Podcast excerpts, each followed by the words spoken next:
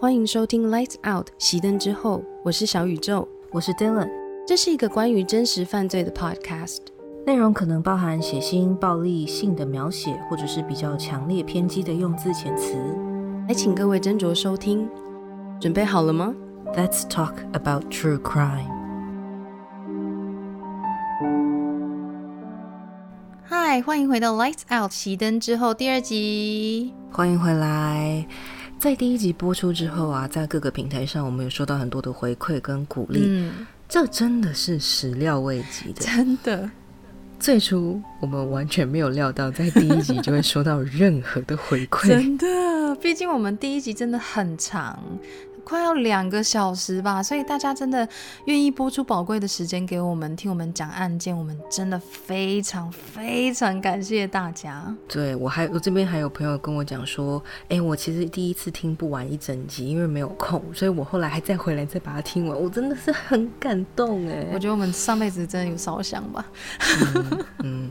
在得到大家回响的同时，我们也有得到许多类似的提问，被这样问，其实对我们是很大的称赞。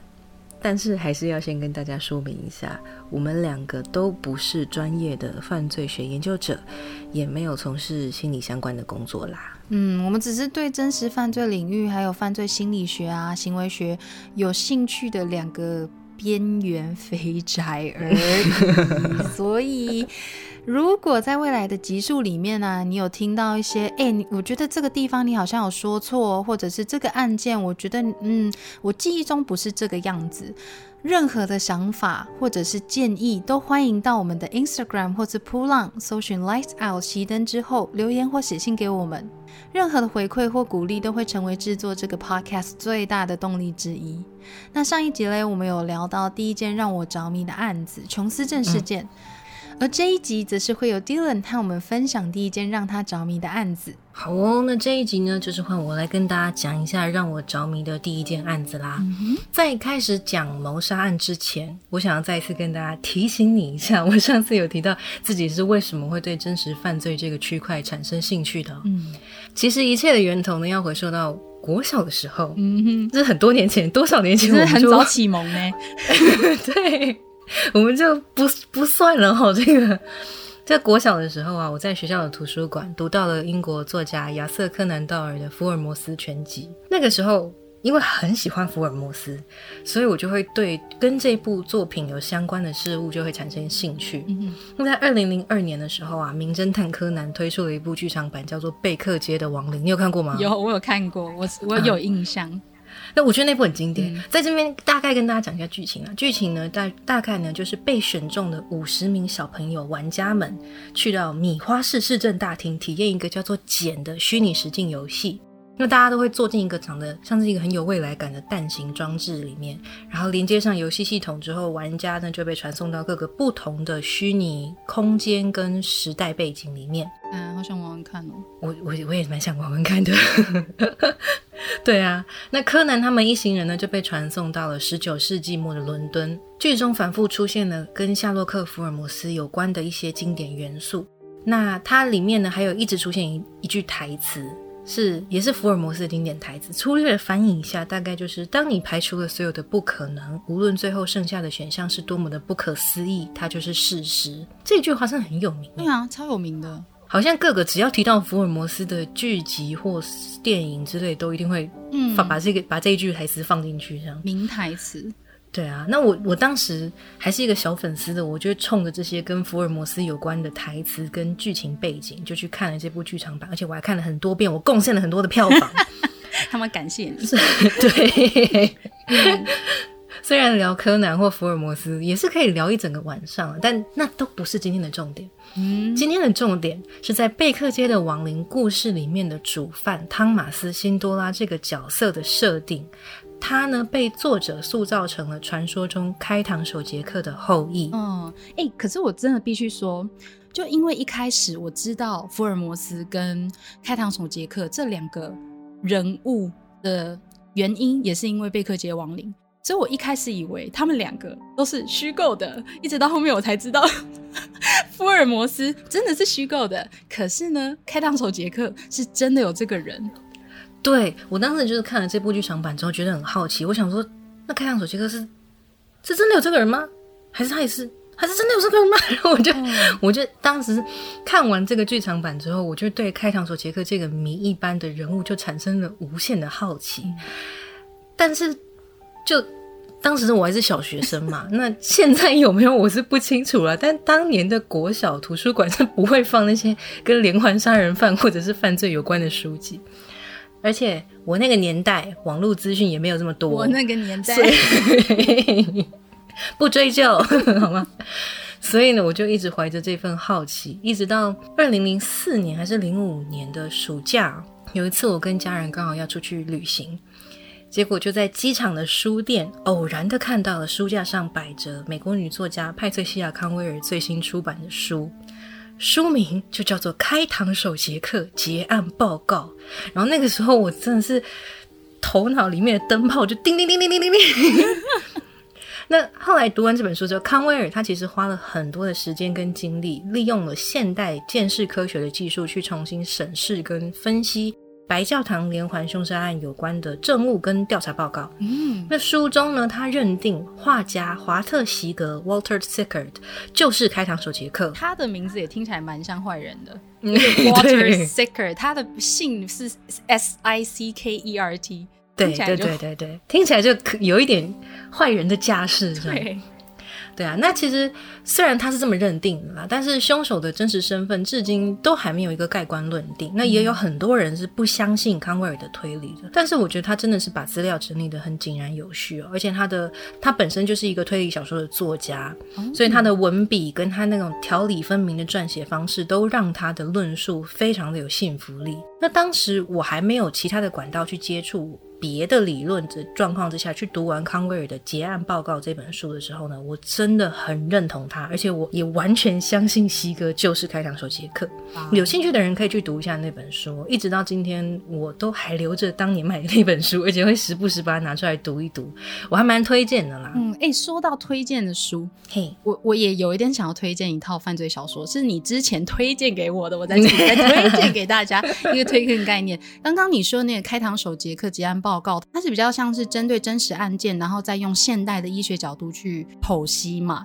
那我这边想要推荐的这个犯罪小说，它比较不一样，它其实算是虚构的悬疑犯罪小说。那是一位叫做泰斯格里森的女作家，她的《Resilient Isles》系列。如果常逛书店的朋友，可能会对外科医生这个系列有点印象，因为有一段时间常常都会放在那个畅销书排行榜。真的，如果你很喜欢真实犯罪这一个领域的话，我相信你应该。也会喜欢这部小说，不看不太敢把话讲死啦。可是因为作者本身是医学背景出身的，所以在这些小说里面，对于一些犯案的手法，还有法医鉴识的过程，都可以描写的很细致。特别是他的案件的那一些节奏掌握，非常的棒，非常的推荐。哦，我记得我当时推荐给你的时候，我好像是我好像是跟你说什么。看的时候会很紧张，对 对。然后我那时候心里还想说，哈，只是可以多紧张的，回去看都有种我没有骗你吧，完全没有骗，真的是感谢你推荐我这一本书。这本书真的是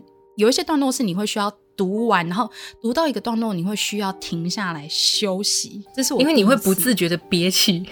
你会 读的很紧张，然后读完就啊，对，没错，真的非常推荐。如果你喜欢真实犯罪，你是一个 true crime fan 的话，可以去看一看。好，那我们回到刚才讲的康威尔的这一本书，哎，外科医生真的很好看，而且它还有续集，那那也是很推荐的一本书。但是开膛手杰克结案报告这本书呢，它当时我买的时候它是四百多页，算是蛮厚的一本书。但是那个时候我好不容易才找到一个跟开膛手杰克有关的资讯。所以呢，我就在一个人都还没有出国的情况，就在机场花掉了零用钱。这个钱真的是花的值得。现在想起来很值得，但是当时呢，就遭受到了我家人的白眼，因为 买了这本书之后，出国的五天的时间，我都在看书，就是一个很浪费机票钱的小孩。看书，就是上次出去约出去，大家都在打打那个动物之声，没有错。那读过了康威尔的书之后，再加上我第一集当中有提过，我们家人都很喜欢看像犯罪心理或者是 CSI 这几个系列的美剧。嗯，美剧里面有不少的案子都会以真实的社会案件作为参考去编写，所以我就对各种不同的真实犯罪的档案就越来越有兴趣了。那在二零零六年的时候，台湾有一位女作家叫卢春如，她写了一本书叫《上帝的黑名单》。嗯，我知道她，而且她现在其实，在 YouTube 上面的油管这一个频道里面也有开自己的节目。那她的节目内容就是在讲《上帝的黑名单》这本书里面的内容。她的咬字跟口条，哦，喜欢啊！对啊，那那本书一开始出版的时候是限制级。嗯哼，那当时虽然我离十八岁还有点距离，但是 我也是用一种软磨硬泡的方式把这本书，就是托我的家人去帮我买到手了。那《上帝的黑名单》里面提到了七位美国历史上恶名昭彰的连环杀人犯，但是相较于康威尔的《开膛手杰克结案报告》，有一整本书的空间来分析一件世纪谜案。上帝的黑名单里面每一位连环杀人犯所占的篇幅就比较有限。嗯，另外还有一个关键性的不同，就是康威尔的书的内容是根据你像你刚才说的，现在找得到的证据去推论，并且去猜测最有可能会是开膛手杰克的那个人。但是上帝的黑名单里面的每一个凶手呢，都是因为有确切的证据，然后被结案定罪的。他们每一个人都来自不同的家庭，有不同的成长背景跟人生际遇。但是最终都走上了连环杀人犯一途，也正是这一本书，算是真正的开启了我对真实犯罪档案心理跟行为学的探索旅程吧。那当然，未来我想我们两个也会针对《上帝的黑名单》里面提到的几位连环杀人犯做更详细的探讨。嗯，但是今天既然我们要回到原点嘛。那我就想来跟大家聊聊，算是犯罪史上对后来的文学界啦、影剧界还有学术界都产生了非常深远影响的神秘人物——开膛手杰克。哦，我好期待！我 我希望我有把资料整理好。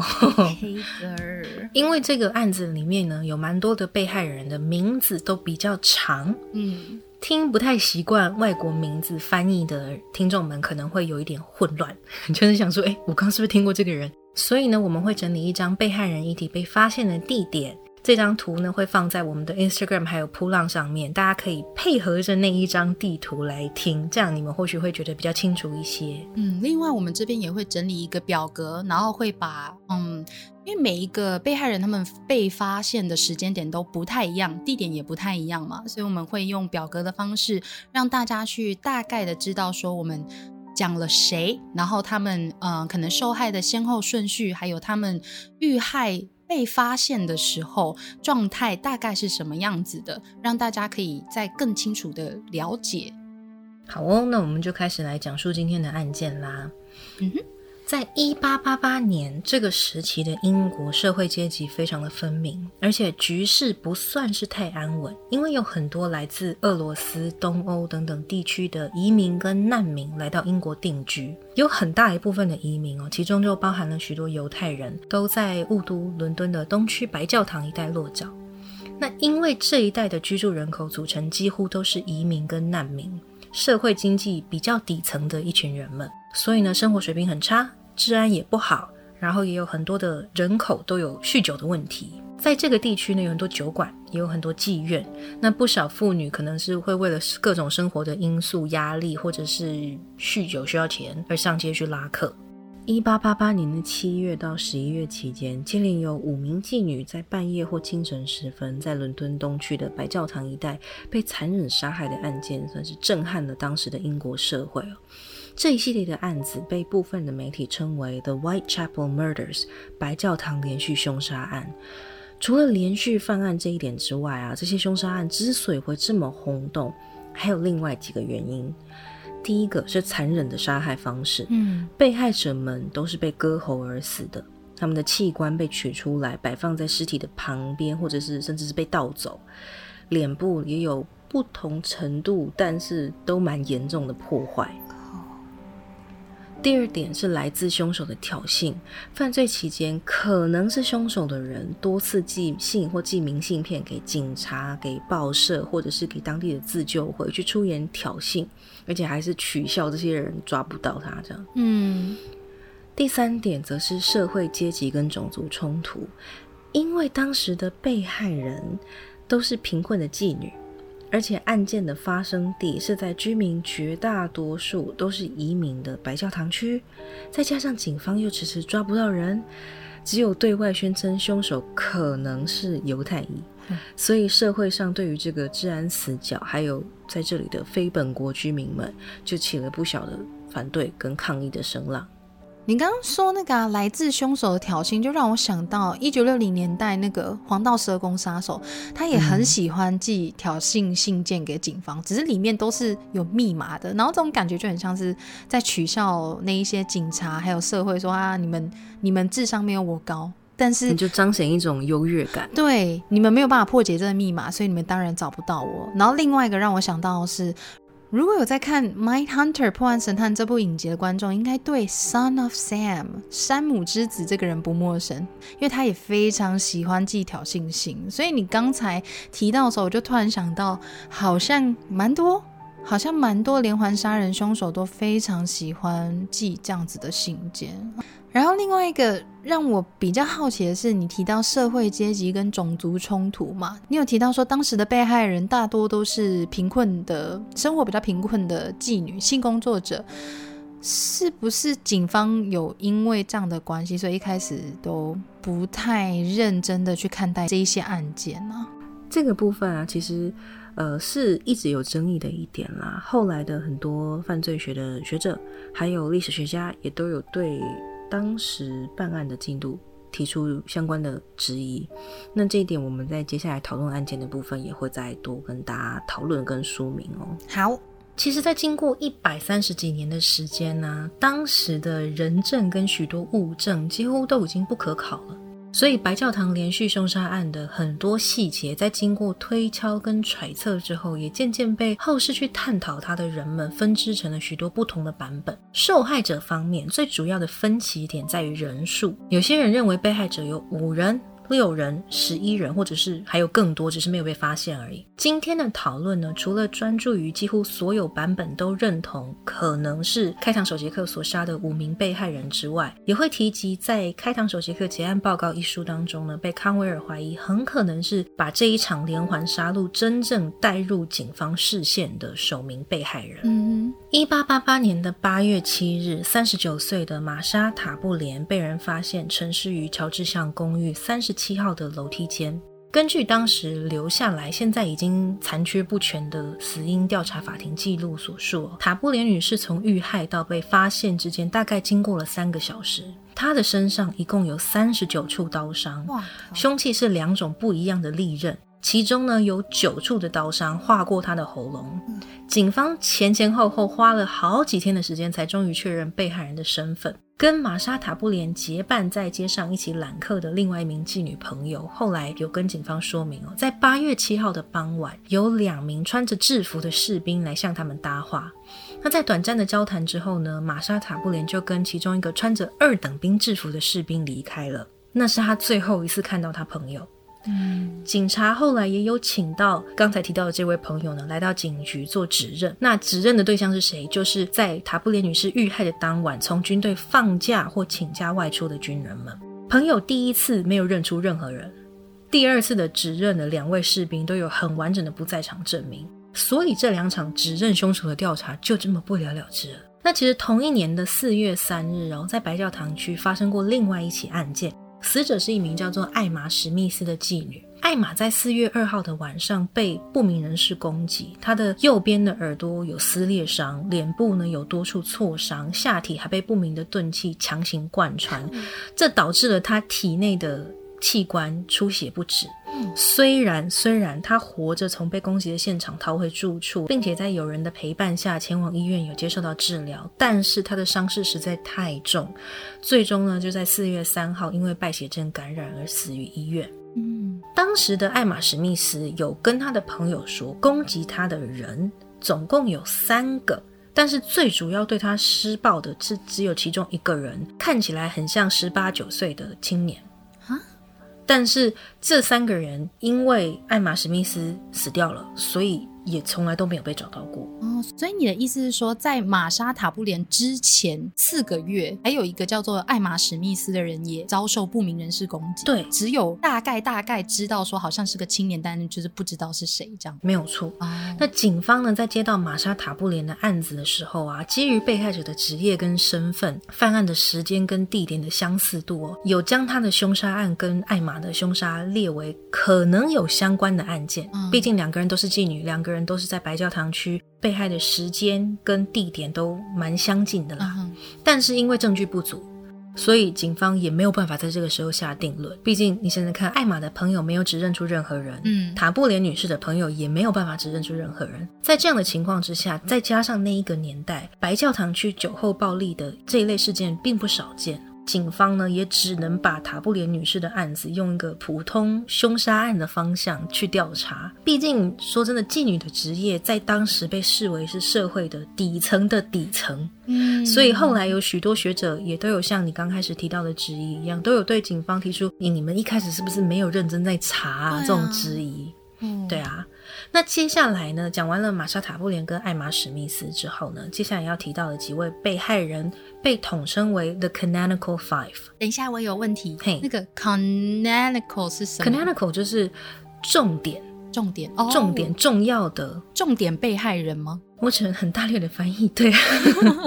哦，也就是各个版本的推理几乎都认同是被同一位凶手开膛手杰克所杀害的五名被害者。八月三十一日凌晨的三点四十五分，白教堂区犹太墓园旁边的公羊路上面，有一位叫查尔的车夫发现了，诶，人行道靠近栅门的地方有一个人影倒在那边。查尔跟他的另外一位也是车夫的同伴劳勃，他们两个想说啊，我们上去看一下好了，因为根据警方后来的口供记录哦，查尔跟劳勃本来是猜想说啊，是不是就是醉倒在路边的居民，因为很常见嘛。嗯，但是他们又觉得睡在马路边有点危险，想要去叫醒他，就是心地善良的两个路人这样。善良的查尔跟劳勃，对，所以他们两个就靠近了那个人影，哎，发现啊是一位女士。那直到查尔去触摸了那位女士的手，他们才意识到他们发现了一具尸体。嗯，哎、如果那个当下我真的会吓爆、哎，就是呃，以为他睡着，然后碰一下冰的，对对 对，哇塞，对啊，所以查尔跟劳勃呢，很快的就找到了正在附近值班的巡逻员警去报案。嗯，四十三岁的玛丽安·尼可拉斯 （Mary Ann Nichols） 在八月三十日晚上十一点左右，跟同行的另外一位妓女分开了以后呢，她独自上街揽客，然后就音讯全无了。玛丽安·尼可拉斯的尸体被发现的时候，接获报案的远警立刻就联络医师来判定尸体的状况。在这边要先跟大家简略提一下那个年代处理犯罪现场尸体的程序、哦。嗯，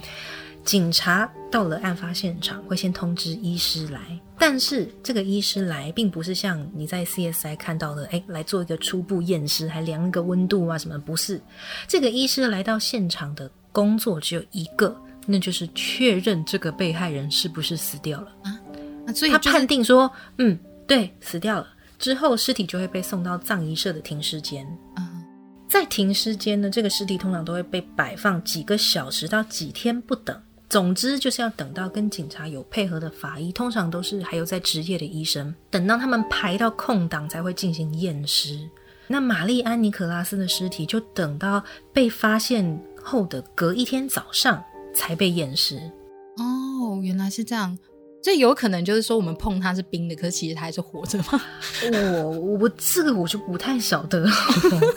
但是反正当时的程序，或许这个就是他们当时的一个 SOP 对。虽然我们现在会觉得，那你你自己看一下他有没有在呼吸嘛？没有呼吸不就是死掉了吗？我们现在会有会有这样的疑论，但是当时或许就是他们的记录一定要哦，这个医生来，然后打个勾确认说啊，这个被害人确定你身亡，然后你才把他送去啊，就是让专业的先判定过这样。对，那尼可拉斯女士的颈部有两点的淤伤，这个跟被人从正面双手掐住喉咙大拇指的那个压迫痕迹相符。嗯，法医推测呢，死者是先被勒晕的，然后才被割喉。他的喉咙被割了两处刀伤，深度是直达颈椎哦。哦，听起来就很痛，对不对？对，其中有一刀是十公分左右，另外一刀是二十公分左右，而且它的二十公分，你可能会有点疑惑是怎么画的。嗯当时的验尸报告是写说是从左耳下方沿着下颚一路一直切到右耳。哦，天哪！对，那这一处的刀伤切到颈动脉，导致失血过多，那被法医判定这一个是致命伤。这个不是致命伤，我想对啊，也是 也蛮没有什么好致命的这个就很致命。真的。对，那除此之外呢，尼克拉斯女士的腹部也有多处刺伤，而且有被剖开，肠子被拿出来放在她的右肩旁边，她的阴部也被利刃刺伤，他的脸呢有多处的殴打痕迹，而且他的门牙还有断落，听起来非常的痛。听起来超级痛。对，负责验尸的法医推测，凶手应该有一些解剖知识，但不是内行人。奇怪的是，跟当初倒卧在一大滩血迹当中的玛莎塔布莲不一样，玛丽安尼可拉斯的沉尸地点却没有发现什么血迹，因此警方就合理怀疑尸体被发现的地点并不是案发的第一现场。玛莎塔布莲跟玛丽安尼可拉斯的这两起凶杀案，再加上四月份艾玛史密斯被攻击，后来败血症死掉的那个案子，让警方就开始认真的怀疑起这几件案件是不是有关联的。他们就开始在白教堂区进行实地的访问。嗯哼根据他们的初步调查，过去一年以来，都有一位被当地的妓女们昵称为“皮革围裙 （leather apron）” 的男子，会对他们进行恐吓或者是夺取他们的钱财之类的事情。哼，哦，在没有其他线索可以查的情况之下，警方只能循着这一条线查。嗯，但重点就是，居住在白教堂区的经济跟社会地位都比较低的许多男性移民们，都会从事像屠夫、鞋匠、修理工这一类本来就得穿着皮革围裙的工作。清晨在白教堂区往来要去上班的人群当中，穿着皮革围裙走来走去的人实在太多了。嗯，单单以皮革围裙作为条件去找的话，满区的嫌疑犯根本查都查不完啊！嗯，这就很像是你跟我说，这个嫌犯他是一个高中生，他穿高中制服，然后你要去校门口找人，就是放学时间校门口跟他说，在那边就在那边这样，你根本啊，无从查起。那不知道记者是怎么得知这个皮革围裙这个消息的？在九月五号，一份叫做《The Star》的报纸就以 Leather Apron 作为凶手嫌疑人的代号，写了一篇关于这起凶杀案的报道。就像我刚才说的，白教堂区穿着皮革围裙工作的男性很多，嗯，其中就包含了许多犹太裔的移民，所以这一篇写的绘声绘影的报道出来了以后，社会上就陆续开始有一些反犹太人的声音出现了。哦、no，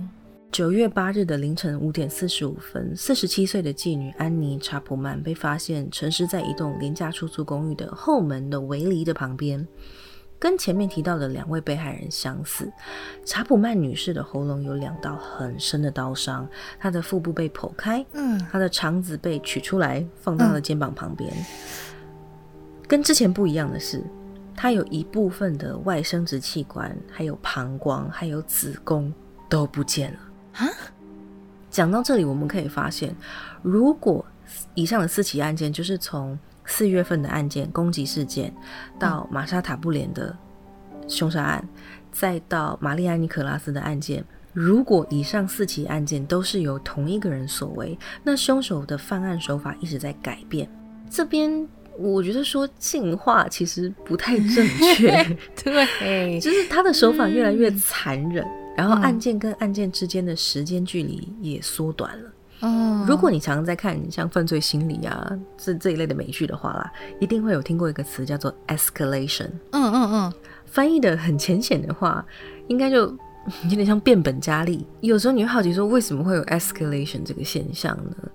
其实是凶手透过每一次的犯案机会，他会去精进他自己的手法，包括要怎么去虏获这个被害人，包括要把他带到哪里，要用什么样的方式杀害，杀害之后要对尸体做些什么事情，然后之后要怎么弃尸，这些手法都是在他每一次的犯案机会之下，他去不断的尝试，不断的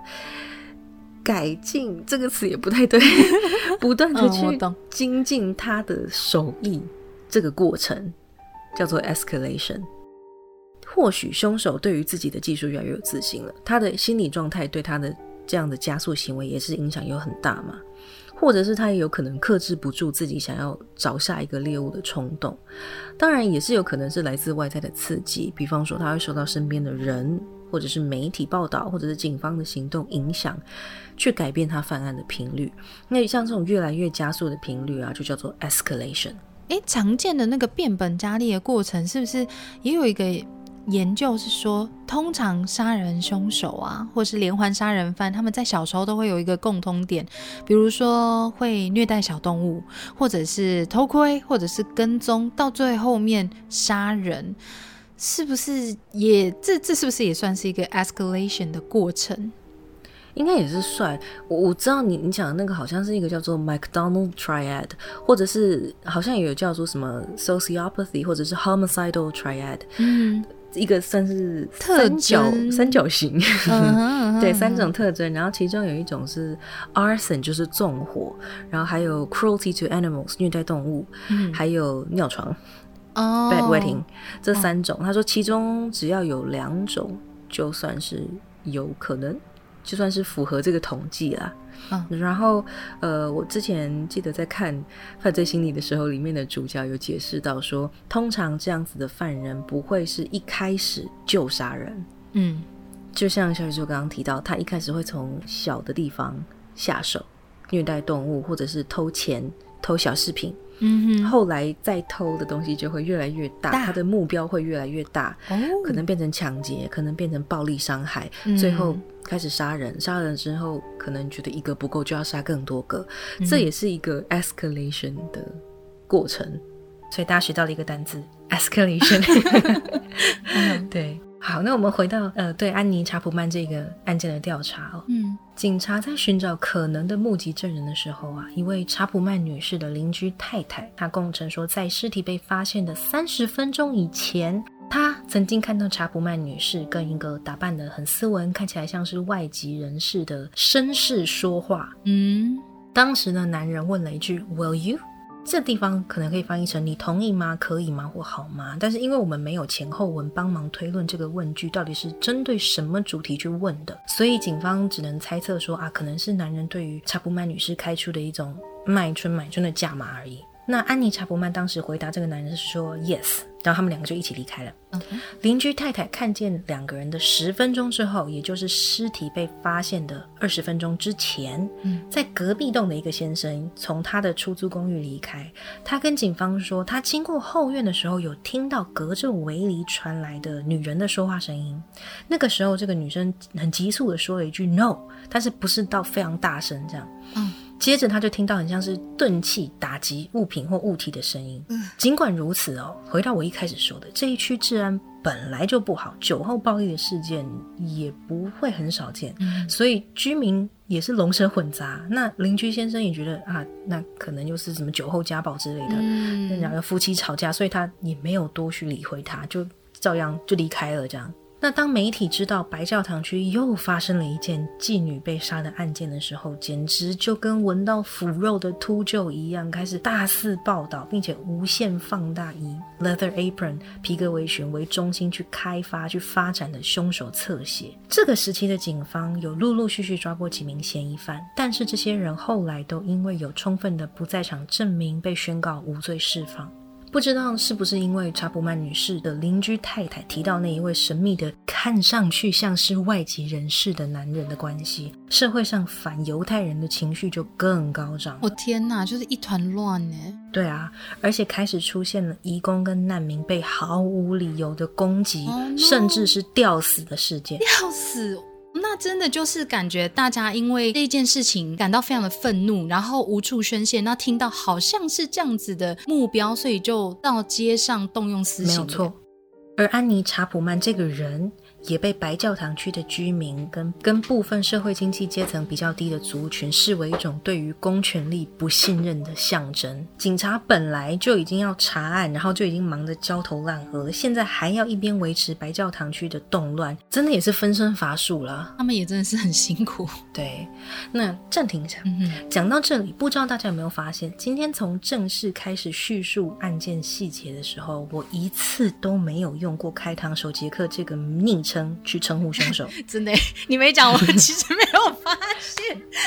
对，嗯那这是为什么呢？这一个词，从四月三日的艾玛史密斯案到九月八日的安妮查普曼案这个期间，这个词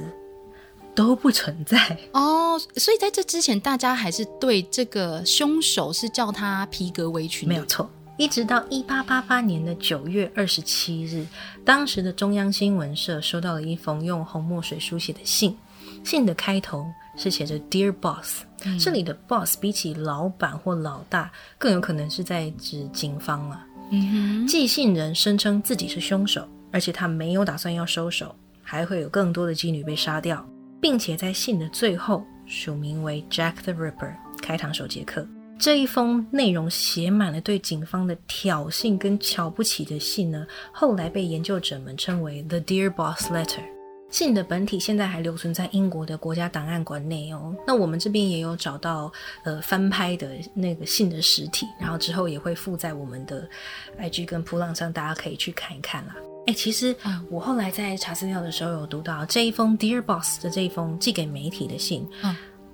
不是第一次凶手寄给像媒体或警察的挑衅的信件。啊，是哦。一，开始警察其实有收过一封，但是他们觉得就是来闹的，哦，所以那一封信没有留存，哈？也没有认真被看。，OK，好哦。但是警察说他们有收到一封，对，，OK，好哦，嗯，所以那封信就没有人读过，没有人知道内容什么，只有那个打开来稍微看一下就把它丢掉那个警察知道，其他就没有人知道。哇哦，那中央新闻社的编辑其实也不知道该不该认真的对待这一封信，毕竟他们也没有办法得知信件的真伪。那编辑们在犹豫了几天，最后还是决定在收到信的两天之后，也就是九月二十九日，把信交给警方。嗯，这个时候，中央新闻社的记者跟编辑们，还有警察们都还不知道，在二十四小时之后，开膛手杰克将会犯下让他在整个英国声名大噪的凶杀案。嗯，九月三十日，四十四岁的伊丽莎白·史泰德的尸体被路人发现的时候，她的喉咙被割开，一共两道刀伤，伤及颈动脉，死于失血过多。不同于前面讲的三位被害人，史泰德女士除了颈部的刀伤之外，没有任何其他的伤痕。哦，好怪哦，对啊，正因为如此，这一起案件是不是由同一人所为，一直都有一些争议。有一些人认为是缺乏解剖知识的模仿犯，那有一些人认为是不相关的凶杀案。哦，因为毕竟它不像是之前那一些受害人，他们的腹部都是会被剖开，然后肠子一定都会放到肩膀旁。嗯哼，嗯哼。那相信是同一个人所为的那个论派，则是认为凶手是在犯案的过程当中被路人打断了。哦，好像有这个可能。对，所以他只好放弃现场，先躲起来。那当时的警察接到报案之后啊，有立刻以史泰德女士的遇害地点为圆心，试着朝四面八方展开地毯式的搜索。但是白教堂区的建筑结构很错综复杂，有非常多的小巷弄，再加上部分的住家、妓院、酒馆的前后门都没有上锁，所以熟悉这个区域的凶手完全可以利用这些地域条件，从警方的追捕当中全身而退。当时的警察之所以会比较倾向相信凶手是开膛手杰克没错，只是在犯案过程当中被打断，主要是因为受到目击证人的证词还有尸体的状况的影响。嗯哼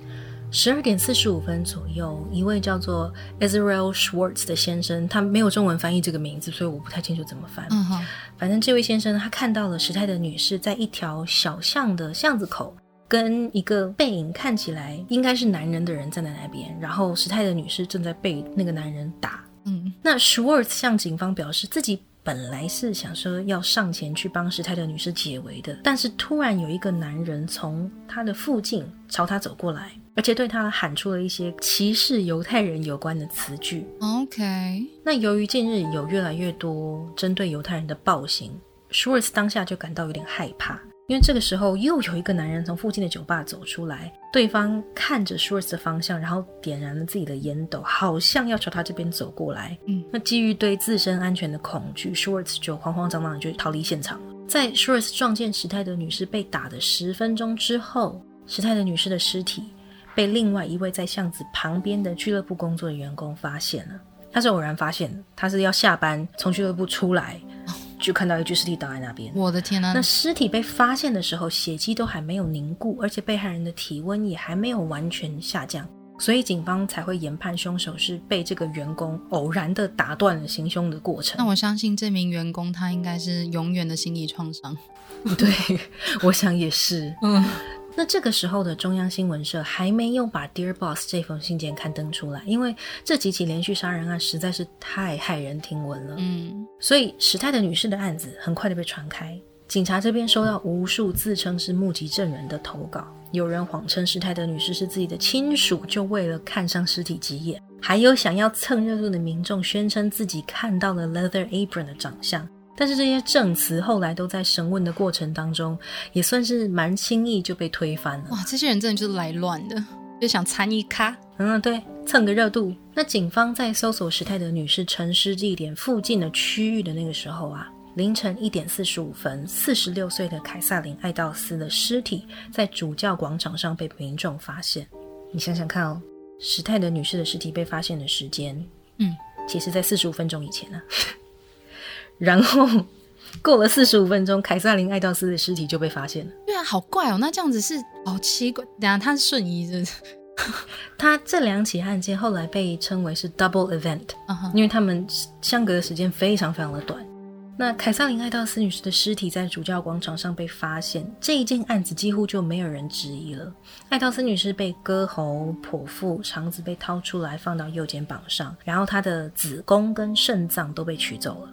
其实，在前几桩凶杀案发生之后，吼，基于白教堂区居民越发强烈的一种恐慌感，跟英国社会对于这一系列的案件的极高的关注度，警方的确有加派许多巡逻员警跟便衣警察，随时在白教堂去巡逻。嗯然而，当天在一点半左右，巡逻经过主教广场的员警们却说，当时周遭没有任何异状。好怪哦。那也就是说，他们一点半经过那个地方，对过了十五分钟之后，凯撒琳·爱道斯的尸体就砰这样出来了。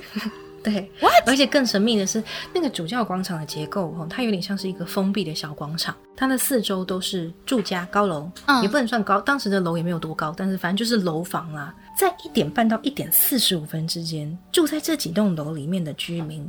没有一个人听到任何的声音，好奇怪。那超神秘。我有一个疑问，那凯撒林爱道斯他被发现的时候，是不是也没什么血迹？这个部分验尸记录没有写，哦，因为我在想说，对这么短时间之内，你十五分钟也是就是常见的割喉、剖腹，肠子被掏出来放在右肩膀上，我觉得这感觉是已经事先被杀了，然后时间一到，看到巡逻人过去了，就赶快冲上去放，有这个可能性，但真的是好怪哦。这真的很奇怪，因为他其实现场有没有很多的血迹，我们不知道，因为记录已经不见了。但是就因为我们刚才提到的，周遭的人没有发现任何的异状，再加上这两个案件距离时间这么短，一个凶手要完成这么缜密的解剖工作，哎，其实人体器官是蛮复杂的，啊你要你要明确的找到那个器官，然后把它取出来，也不是什么容易的事情。嗯，所以说，凯撒琳·艾道斯的这个案件更加加深了警方怀疑凶手是具有专业技术的外科医师或屠夫的这个推论。哦，因为毕竟，嗯，一般的民众几乎不可能在短短十五分钟之内就这么精准的去解剖一个人呢、对呀、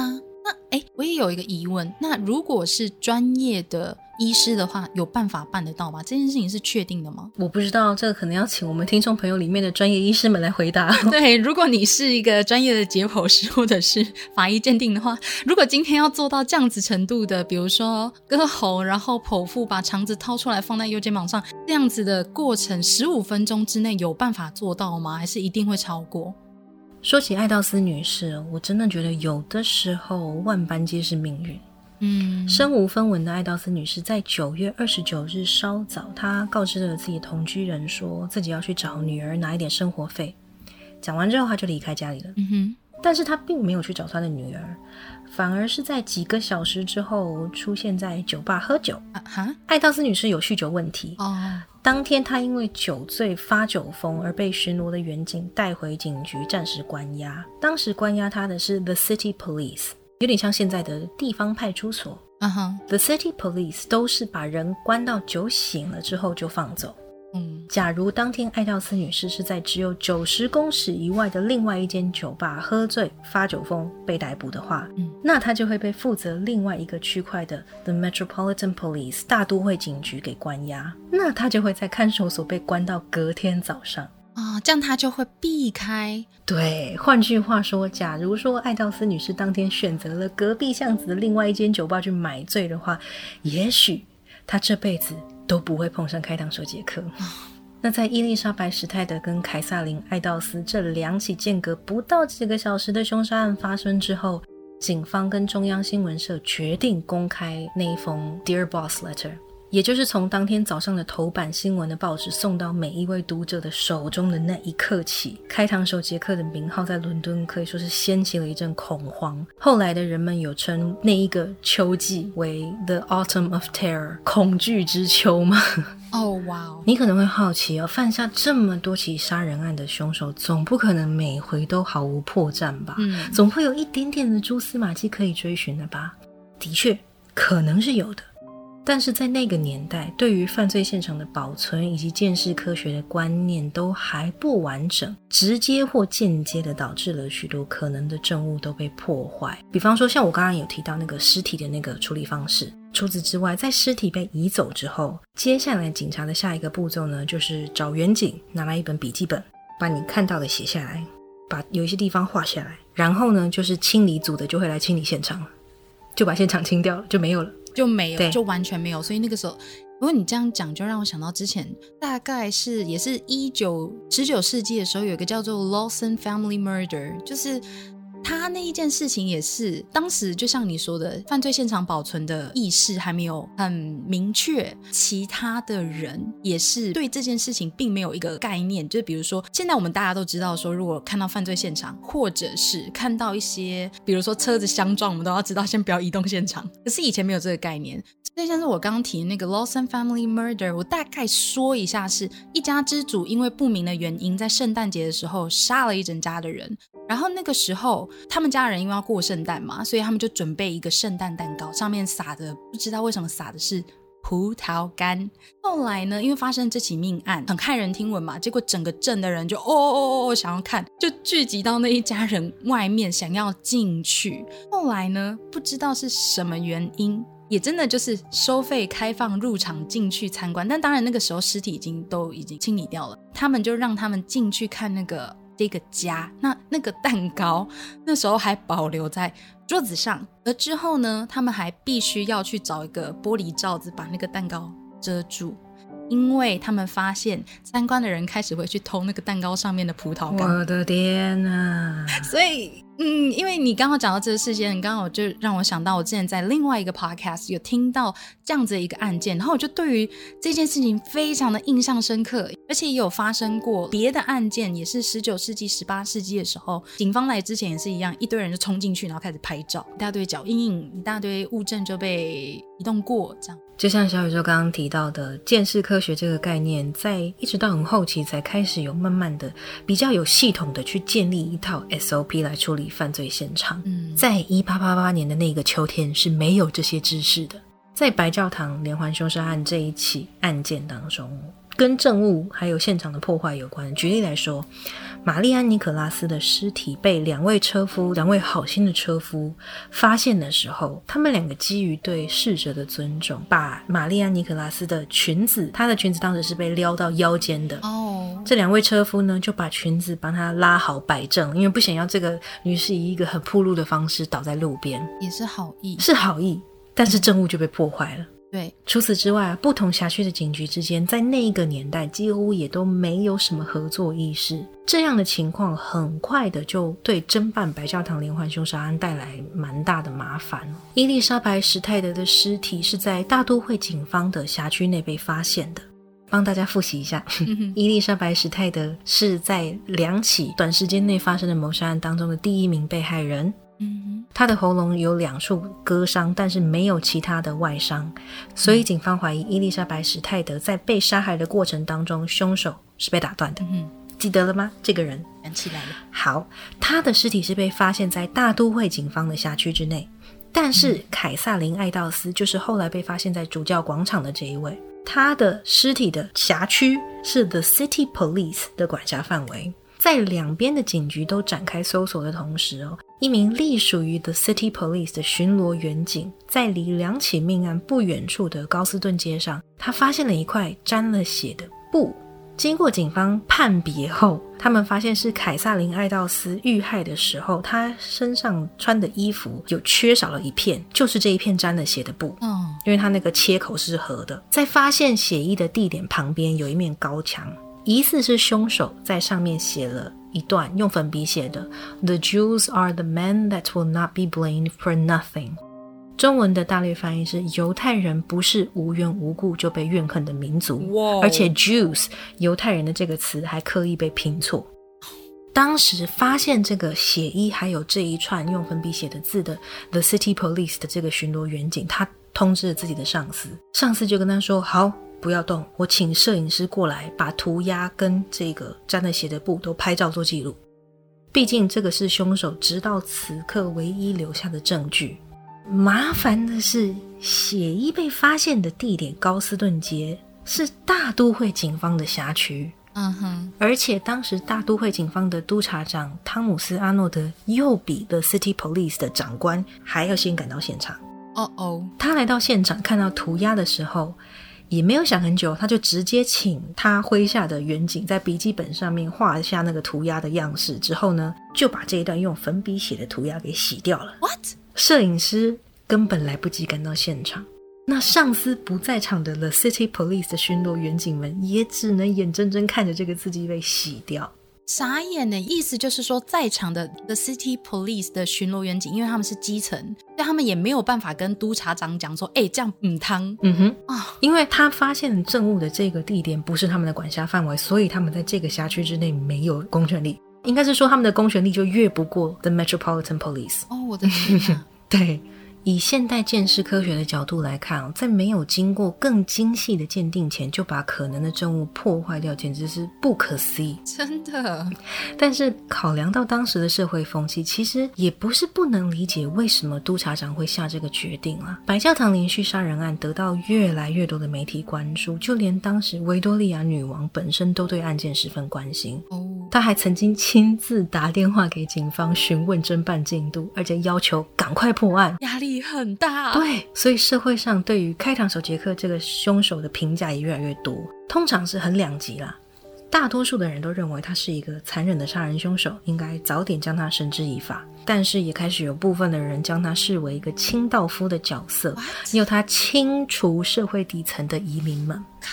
回到我一开始讲这件案子的时候提过的社会阶级跟种族冲突这一点，你想想哦，受害者们的共同点是什么？中年妇女被视为社会阶级底层的妓女，多有酗酒问题，体型肥胖，面容也不是特别姣好，而且都是居住在白教堂地区这个当时被英国社会视为麻烦跟冲突集散地的平民活动区。嗯哼，那不喜欢、不欢迎移民跟难民的一派本国国民，当然就不会觉得这几起连环杀人案又怎么样啊？反正自己就不符合凶手挑选被害人的条件，不关自己的事。还有一些小报甚至有提出希望开膛手杰克好好打扫白教堂区的言论。嗯哼，暂且不论督察长这个行为是否造成案件侦办当中过程的一些损失哦，但是阿诺德督察长的确是为了避免引起更多反犹太人的声浪跟冲突，才下令把这个粉笔涂鸦给洗掉的。说真的，这个于人情上考量到当时的社会风气，也不是不能理解的啦。嗯，如果听你这样讲的话，好像也可以理。不然那样子很具有仇恨性的言辞，我想那当时一定很多记者都已经注意到这件事情了，他们肯定会抓紧这一句话不放，然后大肆宣扬。没错，时间继续进行，来到十月一号，也就是伊丽莎白·史泰德跟凯撒琳·艾道斯两起命案发生的隔天，之前刊登过来自开膛手杰克的信件的中央新闻社又再一次收到可能是来自凶手的一封明信片。内容提及他还想再干两件大事。OK，而且在思考要不要把死者的耳朵割下来寄给无能的警方。这一封明信片的署名是 Saucy Jackie，调皮的杰克，有别于第一封的 Dear Boss Letter。Saucy Jack 的明信片纸上面呢，有可能是抹到血迹的污渍，而且他的字也不是用红墨水书写，而是用很像铅笔描上去的。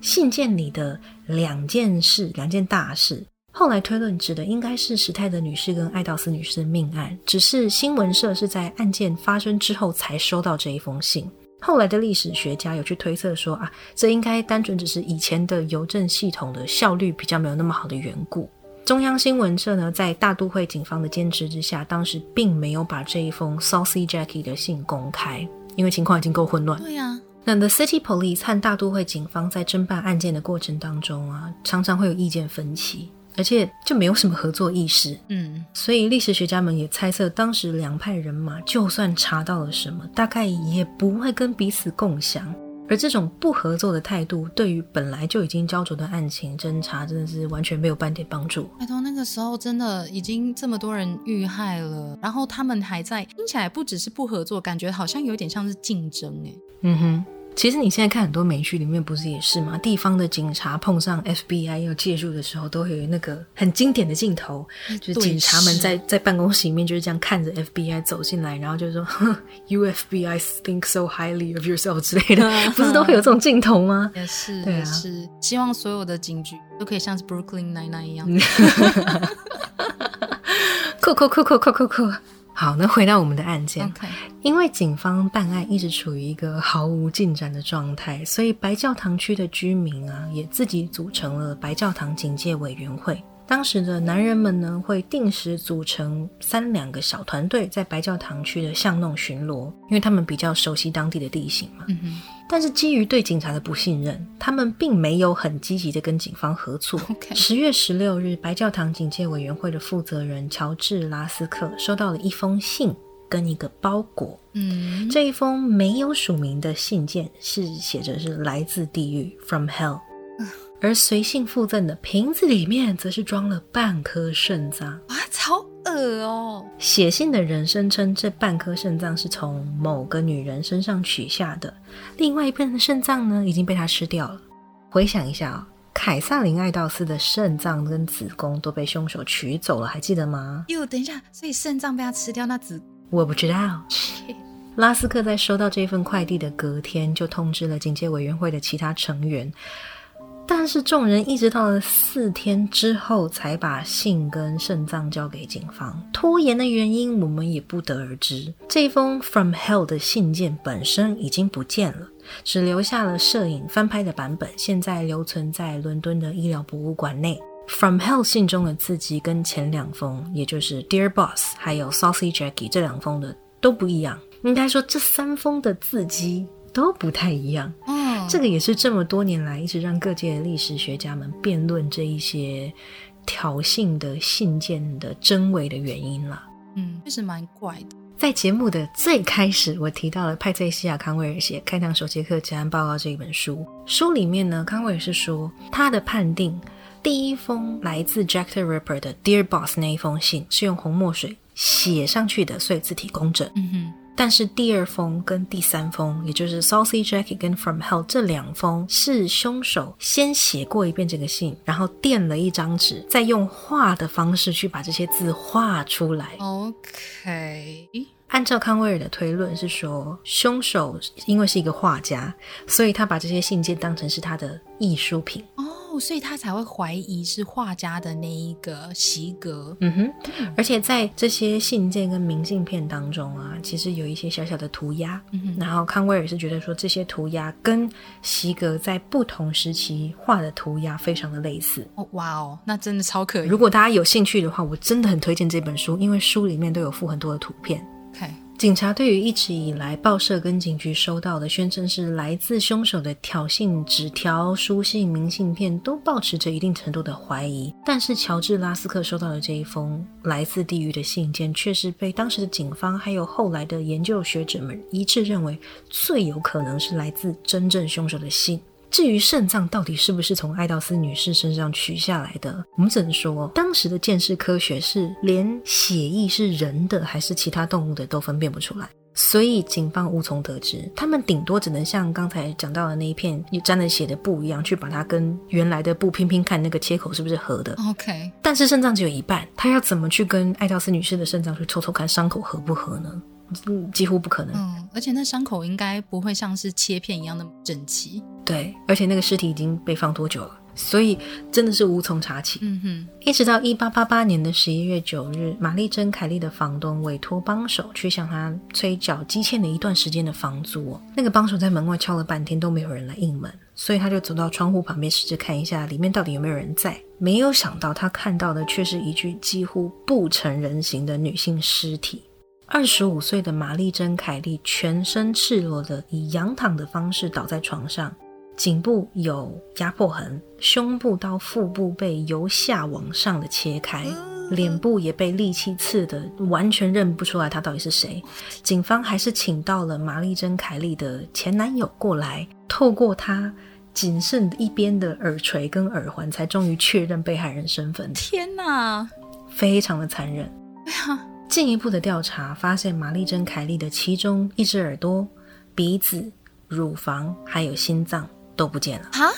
这是这是听到目前为止好像缺失部位最多的一位被害人。嗯，有学者认为杀害玛丽珍·凯莉的只是模仿犯，毕竟她的年龄二十五岁，跟前几位被害人不符。嗯哼，前几位都是中年妇女嘛，四十五岁、四十二岁、四十七岁。嗯哼，那验尸报告也有注记，这一次尸体上的切割方式跟前几桩案子都不太一样，她的子宫也没有被盗走。嗯。只因为这些也都是推断，所以普遍来说啦，玛丽珍·凯利还是被视为很可能是开膛手杰克最后的刀下亡魂。嗯，但是他真的应该说是他被发现的时候的状态，真的跟前面几个人太不一样了。说不一样也不一样，但是也有几个很相似的点哦。这一次也有目击证人看见凯利女士生前最后的模样。首先是住在同一栋楼的邻居考克斯女士。她在晚上十一点四十五分左右，看见喝得醉醺醺的玛丽珍·凯莉带着一位拿着酒杯的男子进入了自己的小套房。嗯哼，然后凯莉在房间里面开始高声歌唱跟笑闹，大声到其他邻居想要去敲门抗议的那个程度。半夜两点，George Hutchinson 这边也没有中文翻译他的名字。他跟凯莉是稍微认识的朋友。他在街上碰到凯莉，凯莉当时也是喝的有点忙，要跟 Hutchinson 要酒钱。但 Hutchinson 自己都没钱了，所以也没办法给他。嗯哼，拒绝了凯莉之后，凯莉就跟他说：“好拜。”然后就摇摇晃晃的朝着街尾走过去。哈钦森远远看到一个穿着非常高档衣服的男子去搭讪了凯莉，而且两个人呢就用勾肩揽腰的方式往凯莉家走去了。出于对朋友的担心，毕竟那一阵子案件多嘛，是 Hutchinson 就尾随两个人，一直到了凯莉的公寓门口。看着两个人进去，他在那边等了差不多四十五分钟，有人也太好了吧？对，嗯，感觉好像不只是朋友，不好说，不好说。他在那边等了约莫四十五分钟，但是都没有看到凯莉或者是那个男人走出来。嗯，他正在当下心想啊，或许是凯莉找到了一个愿意花钱买她一宿的客人，所以就离开了，一直到凌晨四点。有几位同楼的住户听到大喊 “murder” 的声音，但是没有人去查看。什么？因为当时的住户们都说，这种声音在这一区很常见啊，家暴也喊很 murder 啊，打架也喊 murder 啊，所以没有人什么人起来去查看呢。那里真的对杀人犯来说是一个超级方便犯案的地方。嗯，所以一直到了隔天的中午十一点四十五分，要去收租的小帮手才发现了玛丽珍·凯莉面目全非的尸体。以上这五位就是最有可能出自开膛手杰克凶杀案的被害人，The Canonical Five。那我打岔一下，因为前面呢，你提到这些受害人，他们虽然都是嗯，比如说呃，腹部被剖开，然后他们的肠子被掏出来放在肩膀旁边，然后也是一定就是喉咙会有很深的伤口，但是我有发现，好像除了他们的遇害的年龄或者是他们的特征很相似以外。受损害的部位好像都跟一个人的象征，比如说脸，还有性征，比如说你前面有提到有一位受害人，他是部分的生殖器官不见，或者是他的下体遭到利刃穿刺这一类，就是他们好像也有这个关联性。你觉得这有可能代表什么吗？就是他们受损害的部位这一部分。根据后来的 FBI 的同期跟研究，因为其实在读到这样的 case 的时候，我也有点好奇。毕竟好像你读过很多真实犯罪的档案，只要是女性是受害人，嗯，很多都是针对子宫或者是性器官这些象征会做破坏。在 FBI 的统计跟研究里面显示说，男性杀人凶手针对女性受害者的性器官去进行破坏，很有可能是出自于对于女性的怨恨跟恐惧。哦哦，这些凶手可能在儿童时代就没有父亲，一直以来就缺乏一个代表父亲的人物，再加上他们的母亲或者是代表母亲的人物，比方说曾祖母啊、祖母啊，或者是养他们长大的女性，嗯很可能有着极强的控制欲，并且一路一直像一个阴影一样笼罩着凶手到长大成人。他们可能结过婚，对象通常也都是比他们年纪大的，甚至是跟母亲或者是代表母亲的人物相似的人。而这样的婚姻通常都不长久，也可能没有什么好的结局。一直以来的累积，就造成了他们对于跟母亲或者是代表母亲的人物的这个人，类似长相、类似外形，或者是有些甚至是比方说谈吐类似啦，呃，走路的姿势类似啦，反正各种小小的关联性，只要是他们找到觉得啊很像，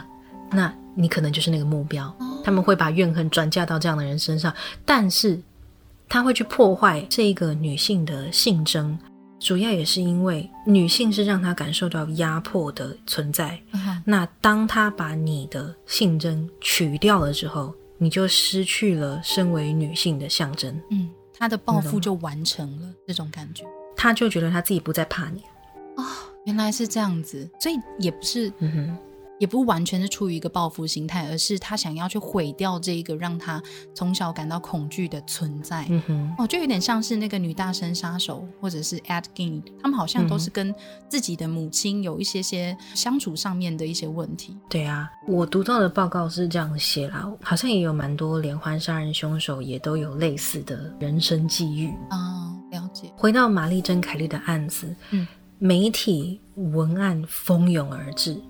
警察急于寻找任何可以破案的蛛丝马迹。维多利亚女王都再多次表达了对案件进度的关切。就在整个英国都对白教堂连环杀人案沸腾不已的时候，凶手却忽然消失不见了。啊？开膛手杰克在玛丽珍·凯利一案之后完全销声匿迹。嗯，渐渐的，媒体也不再关切了。警方也在一八九二年的时候宣布停止继续追查这一桩白教堂连续凶杀案。总的看起来，整个案件从开始到结束都是一个谜。嗯受害者只有这些人吗？还是有更多？不知道。被称作皮革围裙 （leather apron） 的凶手是具有解剖知识跟技巧的医生吗？还是屠夫吗？不知道。那些来自开膛手杰克寄给媒体跟警方的书信是真的来自凶手的吗？还是不知道？就连那一颗肾脏到底是不是爱道斯女士的，也是不知道。对啊。可是也真的是因为那个时候，真的这些东西也没有办法受到鉴定的。嗯哼，所以后来有有一个学者，我忘记是在哪边读到的，但是后来有一个研究啦，研究的学者有说，开膛手杰克他其实没有比警方聪明太多，只是在一个天时地利人和的环境下，让他逃过了他被逮捕的命运。嗯哼，在这边呢，我也想跟大家提一下几位当时有被警方跟后来也被学者们作为重点嫌疑人的对象。第一位是一位叫做蒙塔格·约翰·杜鲁德的律师跟业余运动员，他曾经替最后一名死者玛丽珍·凯利在法庭上担任代理人。哦，两个人呢，在公开的场合有起过几次口角。嗯，在凯利女士的命案发生不久之后，同一年的十二月三十一日，杜鲁德的遗体被发现漂浮在泰晤士河上，他的口袋里面有放大石块。警方推测他已经沉入河底好几个星期，只是就是被卷上来这样，可能是自杀。嗯，由于杜鲁德死之后就没有再有命案发生了，所以警方当时就怀疑他涉有重嫌。第二位是塞维林·安东尼诺维奇·克拉索夫斯基，OK，非常绕口，非常长的一个名字。我跟你说，很多嫌疑犯都是犹太裔、波兰裔，所以他们的名字真的都很长。这位先生就是一位波兰人，案发期间，他居住在伦敦，他有暴力倾向，也有一些前科，他有一点点医学知识。后来，他因为毒杀自己的三任妻子被抓，最后被判了绞刑。第三位是艾伦·科明斯基，犹太人，他有精神治疗院入院的记录。案发期间，他居住在白教堂区。因为他的外貌符合一些目击证人的描述，跟前几名被害人生前最后接触的那个对象的样子有一点类似，所以警方就把他列为重点嫌疑人。科明斯基后来被送进精神疗养院，他有一些幻听跟恐慌的症状，但是医学报告并没有注记说他有暴力倾向。他在一九一九年在疗养院当中过世了。嗯哼。跟刚才我们第一位提到的玛丽珍·凯利的法庭代理人那一位先生类似哦，科明斯基在被送进精神疗养院之后，凶杀案就停止了。嗯，所以时间点也是很巧合。对啊。另外呢，就有华特·喜格，我们最一开始提到派翠西亚·康威尔怀疑的对象，他是一位英国画家，也是在《开膛手杰克结案报告》一书中所认定的嫌犯。嗯，另外还有麦克奥斯卓，他是一个法国人，他是一名诈欺师。嗯，另外当初在 Leather Apron 这个称号一出来的时候，警方第一个怀疑的是一位叫做约翰皮扎 John Pizer 的人，他是住在白教堂附近的波兰裔的犹太人。因为他是鞋匠，那鞋匠就是穿着皮革围裙工作的嘛。对啊，所以当时警方就怀疑他，然后把他抓起来。最后他因为有非常完美正常的不在场证明，所以被警方无罪释放。然后他还反过来告警察。OK，嗯，合理。另外还有法兰西斯塔布莱特，是一位没有证书却装成专业医师到处执业的骗子，就是江湖庸医就对了。嗯哼，除了上述几位之外，还有很多各个社会阶层、各个不同职业的人，也都有陆陆续。继续遭受警方的怀疑跟调查，但是最终都因为证据不足啦，或者是有不在场证明啦等等的各种原因啦，最后都被无罪释放。嗯，其实在这边提到那个科明斯基，有一个美国的节目也有把科明斯基作为重点嫌疑人去展开调查。这个资讯呢，我是在读我手边有的一本书，叫做《犯罪心理普惠档案》。这本书是布莱恩·尹内写的。像小宇宙今天有提到的《破案神探》里面的主角原型，就是约翰·道格拉斯跟罗伊·海兹伍德这两个。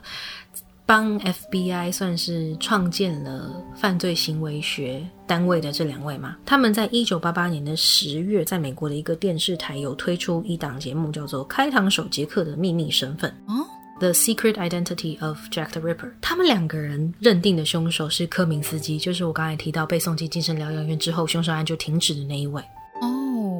那约翰·道格拉斯跟罗伊·海兹伍德都认为，寄到报社、警局还有自救会的信件都是骗人的，都只是别人伪装成凶手来闹的，想炒作之类。嗯哼，他们两个人认为凶手可能是白人，年纪在二十七八九岁，智商还算高，但是幸运而不是聪明才智让他逃过警方的逮捕。这是在这一本犯罪心理剖绘档案里面。布莱恩以内提到的关于开膛手杰克的推论，所以啦，其实说真的，过了这么久的时间，开膛手杰克的真面目到底是谁，我们大概永远都不会知道吧？嗯，在《开膛手杰克结案报告》一书当中提到，为什么这个案子即使不是犯罪史上受害者数最多，或者是犯罪手法最残暴的案件，却还是有着它世纪谜案的地位。因为一出经典悬疑剧该有的要素，这一系列的案件全部都符合。第一个是被残忍杀害的受害者们有，谜一般的杀手有，追在后方却总是慢一步的警察有，嗯来自凶手对警方的挑衅跟嘲讽也有，犯案时间在深夜，嗯哼，犯案地点在充满神秘色彩的雾都伦敦，嗯哼，哇哦，最后呢是一夕之间无影无踪的杀手也有。嗯，而且它整个过程算是蛮短的，就是在一个秋天，就很像一阵龙卷风刮过去之后就突然消失了。哎呀，作者派翠西亚·康威尔也有提到，他不认为凶手有缜密到一点线索都没有落下，只是跟我们今天讨论的内容当中提到的一样。当时的科学见识概念还没有成熟，嗯，再加上社会阶级制度、种族对立的风气、媒体的干预，还有白教堂区的人民对于警方普遍那种不信任的感觉，造就了一系列有碍于侦查案件的不利影响。嗯，还有就是他们警方之间的竞争。嗯哼，那距离白教堂连环杀人案发生一百三十多年以后的今天呢，对于世人而言，我觉得啦，开膛手杰克的真实身份究竟是谁，也许也已经不那么重要了。假设当年破案了，这桩当时引起群众恐慌的案件，或许如今也不会成为许多文学作品啊、电视电影啊、音乐等等之类的启发灵感之一，也不会变成那个贝克街的亡灵。对，他也不会出现在柯南里面。对，虽然这么说起来也是蛮讽刺的啦。真的。今天主要跟大家讲了案件的始末，但是我没有打算讨论到底谁是我心目中的真犯人，因为我们现在读得到的相关的书籍、看得到的纪录片，还有查得到的任何相关资讯啦，除了当时留下来的法庭报告、跟验尸笔记，还有尸体的照片以外，每一份推论、每一手资讯，其实都带有着作者的想法。你可能会像我一样，读完康威尔的书就觉得对，就是华特席格。嗯，在看完 Amber Restorative Entertainment 当年发行的纪录片之后，又会觉得啊，应该就是艾伦克明斯基没错了啦。每一个人都可能有不同的推论跟心目中认定的嫌疑犯，所以这部分我觉得就留给各位自行去查去推敲了。嗯，那以上就是让我一头栽进真实犯罪世界的白教堂连环凶杀案。坦白说，不要说一百多年前的社会怎样怎样，现在又何尝不是如此呢？你看看，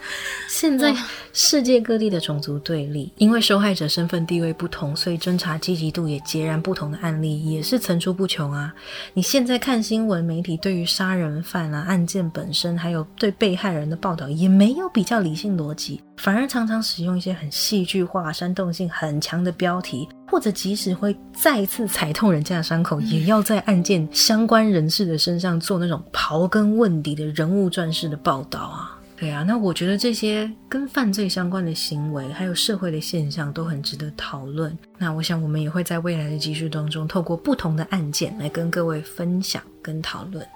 很感谢 Dylan 今天的分享，开膛手杰克啊，这真的是一个世纪悬案。真的应该也是没有办法破案了啦，毕竟缺乏这么多的证据，然后有这么少的鉴定结果。像你说的，事隔一百三十年，现在要再去追，应该很多东西都找不到了，就连街道的名字都变了。因为我那时候听到你说，然后嗯做这个案子的时候，我不是说你要犯案啦，我是说你想要讲这个案子，我想要做这个案子，你要做这个案子，你想表达什么？嘘，不要说出来。就是你说要想要讲这个案子的时候，我就有稍微去看了一下当时案发的那一条路，白教堂那一条路那一带。现在还是看得出来一些地形，可是真的就是很多街道的名字都不太相同。不过也真的是很感谢 Dylan，所以我今天才有办法可以更深入了解整起案件的细节。不然在这之前我没有听你说完这一些，我可能对开膛手杰克的印象还是只会停留在柯南的贝克街的亡灵，这就是非常小时候的记忆。哎，补充一下，如果你真的对开膛手杰克非常的有兴趣的话，在疫情结束之后。或许你可以考虑存一点钱，然后去伦敦，因为伦敦现在在白教堂区有一个像 local tour 一样的东西，你可以去报名参加，它就叫做 The Jack the Ripper Tour，会有专业的向导带着你到。当年案发的现场的位置去，就是有点像走一圈，然后带你去看看那个场景是怎么样的啊。然后他会跟你有点像讲故事一样的，比较戏剧化的方式跟你介绍这个案件。这些 tour 之前是只有晚上才有。但是他们好像后来发现，有些人可能晚上会害怕，确实蛮恐怖的，所以他们下午也开了，他们也开了下午部分的 tour。所以在疫情过去之后，强调在疫情过去之后，重点再说一次，在疫情过去之后，大家如果有存钱的话，也可以去英国看看，也可以顺便去看一下那个啊，福尔摩斯的。虚构人物福尔摩斯的 二一 B 套房，哎，我好想去看哦。对啊，我也很想去看。嗯，即使它是虚构的，我也是我的内心是相信它是真实的。哦，好了，我们回到正题，因为前面有提到说，媒体在报犯罪案件的时候，都会用比较煽动性的标题或者是内文去引人注意。很刚好是因为我下一个想要讲述的案件也有类似的状况发生。一旦某起事件被认为有戏，可能很多媒体啊、社会舆论的压力就。会完全不顾受害者的感受，对受害者和家属提出许多以现在的角度看起来很不合时宜的问题，或者是为了要耸动的标题而去断章取义那一些人所说的话，不论是家属还是受害人，还是反正就是案件相关人士，以至于社会舆论会对说出这些话的人产生误解，进而遭到许多的批评与压力。那至于这个部分的话，就可能。留到下一集，我们再做更细的讨论。我想说的是，这样的情形啦，应该不只是在国外，其实国内也有很多类似的状况，大家应该都还有印象，因为毕竟发生了很多事件，那大家也大概都有一些些印象。因为曾经我有一个朋友，我就看到他的动态上面就转发了一个他在针对某一个报社抗议的文章。那抗议的内容原因是因为他的好朋友不幸的出了车祸，然后是骑机车的路上，然后被后面的大卡车碾过去。然后呢，那个报社就把那个女生被压在货车大轮子下面的死状，直接的刊登在报纸上面、网络媒体上面，然后只有对脸部做打码。我当时看到真的非常生气，真的就像是 Dylan 说的，其实不只是一百三十年前的这一件案件，一直到现在，媒体或者是社会大众看到这样子的事情，都会产生一个好奇心。那我今天也不是说哦，大家产生好奇心不对，而是媒体在这个部分的处理上面，有时候真的是会造成受害人的家属的二次伤害。就像是第一集聊到的，当我们把一个事件当成是故事，单纯的故事去看，或者是下意识的把当事人角色化或者是数字化的时候，对于事件里面的人事物做出的批评或者是行为，比如说围观，都有可能会在无意间造成更多的伤害。当然，我们不是媒体产业的专业人士，可是以同样是媒体受众的我，是可以理解他们也是为了生存啦，也明白很多时候报道的内容其实是因应大众的需求跟喜好而生的嘛。更可以理解说，不是所有的媒体都是如此，只是上述的行为对受害者还有亲属造成的二次伤害也是不可否认的，有时候甚至会造成大家都不乐见的悲剧。很久很久以前，我曾经就在一个谈话性节目上面听到，不过也因为时间久远，所以可能会有一些细节记错的。但是那大概是十二十年前发生过的一件事情，是一对姐妹，她很不幸的被人强暴。可是当时的媒体在报道的时候，可能因为缺乏这方面的伦理素养的原因，就直接把这一对姐妹的名字跟住处直接报出来。天哪！然后整个街坊巷弄就都知道了。